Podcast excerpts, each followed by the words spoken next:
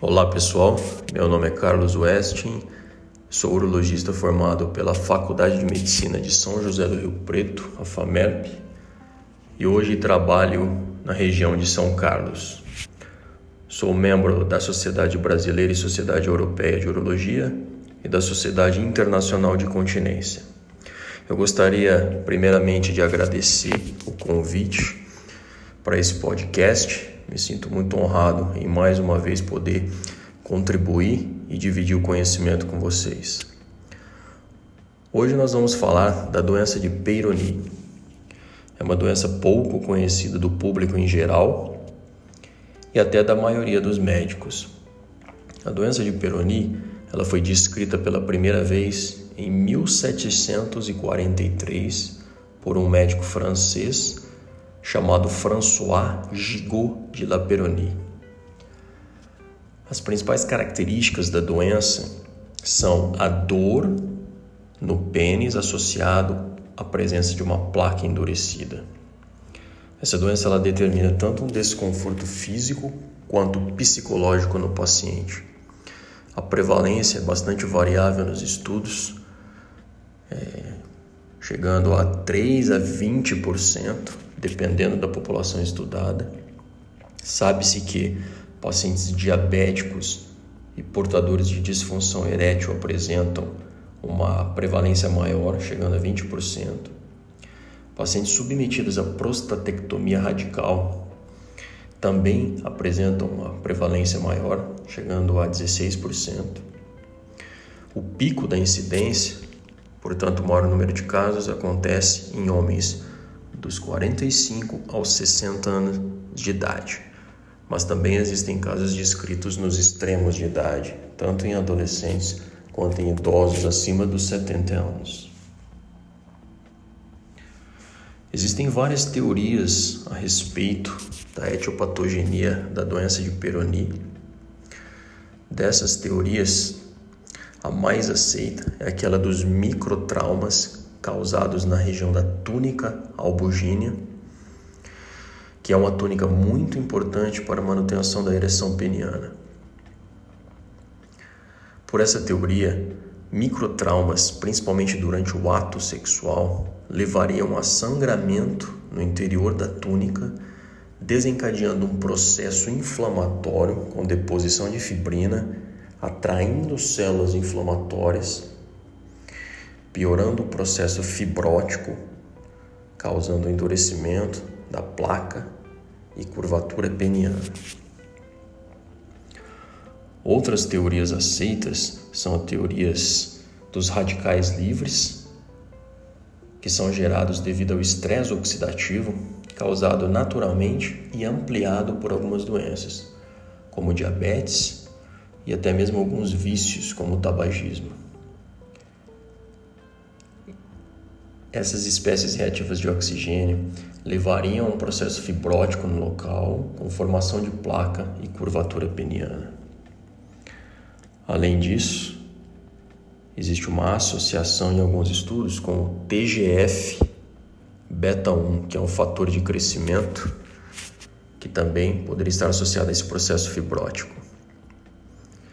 Nós podemos dividir a fisiopatologia da doença de Peyronie em duas fases. Uma primeira fase, chamada de fase aguda, onde o paciente apresenta dor e geralmente evolui, ou seja, vai piorando a sua curvatura. E uma fase crônica. Essa fase crônica, o paciente não apresentaria dor e teria uma maior estabilidade da sua curvatura peniana. O paciente chega no consultório, como que é feita a avaliação desse paciente suspeito para doença de Peyronie? Como todos os pacientes, a gente tem que fazer uma anamnese detalhada e um exame físico minucioso. Na anamnese deve-se focar quais foram os sintomas de apresentação, se apresenta dor, se já existe alguma deformidade e se o paciente tem alguma placa detectável. Temos que saber se o início foi gradual ou se foi repentino, se existe algum fator desencadeante. Já adianto que na maioria das vezes o paciente não relata nenhum fator desencadeante. E temos que saber também se o paciente tem histórico familiar de doenças fibróticas, como por exemplo a doença de Dupuytren. Metade dos pacientes com doença de Peyronie podem apresentar um quadro depressivo de leve a moderado. Outra coisa muito importante, tanto para guiar o tratamento medicamentoso, tratamento cirúrgico ou até mesmo tratamento psicológico, é saber se esse paciente apresenta uma boa capacidade erétil ou já evoluiu para disfunção principalmente se o paciente consegue realizar uma penetração vaginal. Caso o paciente não tenha ereção satisfatória, é recomendável o tratamento da deformidade e da disfunção erétil simultaneamente. Bom, a história natural da doença de Peyronie nos mostra que 30 a 50% dos pacientes vão piorar a sua curvatura e apenas 3 até 13% vão melhorar. Em torno de metade desses pacientes permanecem com a curvatura estável. No exame físico, vamos analisar pulsos femorais, vamos ver o aspecto do pênis flácido e também vamos medir esse pênis tracionado, porque o tamanho do pênis também guia o tratamento.